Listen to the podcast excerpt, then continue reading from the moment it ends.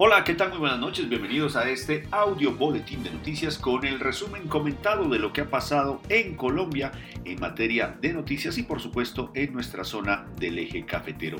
Arrancamos haciendo un paneo por la información eh, nacional y hoy fue objeto de crítica y de reparo de algún modo pues las fallas en el procesamiento de pruebas de COVID-19 que estarían dejando pérdidas millonarias.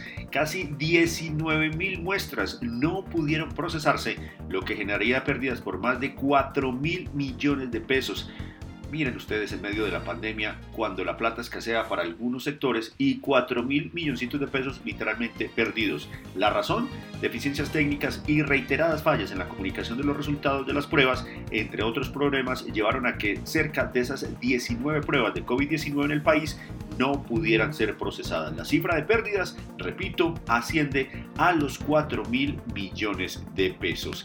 Este es el audio boletín de noticias en Caldas al Día, credibilidad en línea. Y otra de las noticias eh, más importantes en materia de nuestro país tiene que ver con la deportación, o por lo menos en lo que va a la deportación del ex paramilitar Salvatore Mancuso. De acuerdo con información del diario Nacional El Tiempo, un funcionario equivocado firmó la deportación de Mancuso a Colombia. La denuncia la hizo como tal la defensa del ex paramilitar y a esto un juez de los Estados Unidos dio dos semanas para presentar un recurso y evitar el envío a Colombia. Los abogados defensores de Salvatore Mancuso pues sacaron como tal un nuevo as de la manga en plena audiencia y este miércoles dijeron eh, que la extradición había sido firmada eh, equivocadamente por alguien que no tenía competencia en eh, estos asuntos. Así que otra, eh, digamos, eh, barrera que se le entrega a este tema específico de la deportación de Salvatore Mancuso. En hechos locales, en Manizales, para destacar dos en particular y tienen que ver con el tema de orden público. En principio, el asesinato de una persona que ocurrió en horas de la tarde en el barrio 20 de julio en esta eh, capital.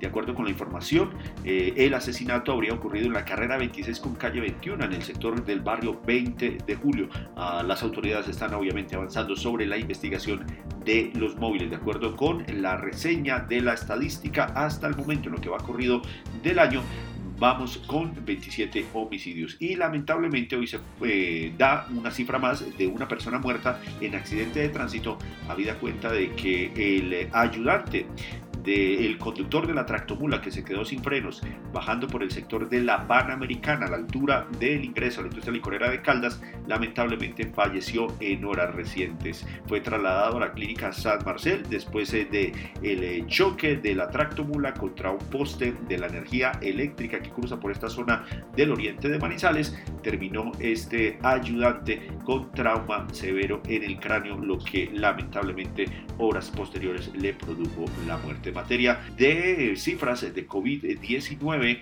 en Manizales para destacar y para reseñar tenemos los siguientes indicadores hoy en una jornada que se mostró muy pareja con respecto a lo que ocurrió en el, día inmediatamente anterior. Ya el departamento de Caldas está sumando 3.004 casos confirmados en el histórico de COVID-19, de los cuales 1.692 están recuperados y activos aún se encuentran 1.243. Hospitalizadas 42 personas y hoy 63 fueron los nuevos casos. En particular, digamos que en el indicador de casos activos altos, Manizales hoy reportó 26 y el municipio de La Dorada, de la Dorada reportó 11. Estas son las principales noticias comentadas en Caldas al Día, credibilidad en línea.